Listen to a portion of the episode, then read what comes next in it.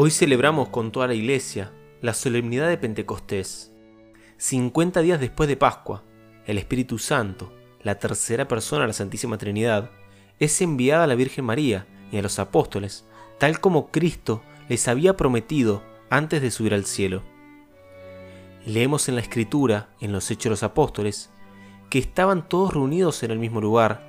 De repente vino del cielo un ruido como el de una ráfaga de viento impetuoso que llenó toda la casa en la que se encontraban.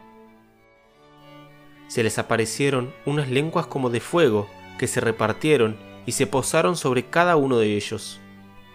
Quedaron llenos del Espíritu Santo y se pusieron a hablar en otras lenguas, según el Espíritu les concedía expresarse. Hechos capítulo 2 versículos del 1 al 5. En ese momento les infundió sus dones, dándoles la fortaleza necesaria para llevar el Evangelio a todas las partes de la tierra. Así es que salieron y comenzaron a predicar la buena nueva.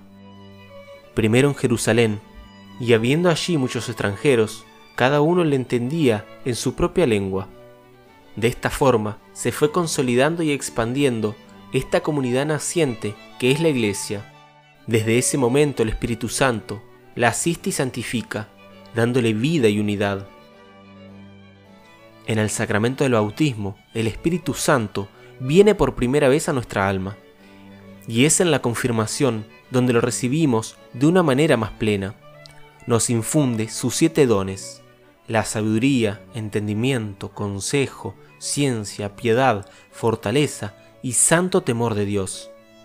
El Espíritu Santo continuamente está obrando nuestras almas y mantiene viva la llama de nuestro amor a Dios por tanto, es bueno que invoquemos siempre y seamos dóciles a sus divinas inspiraciones.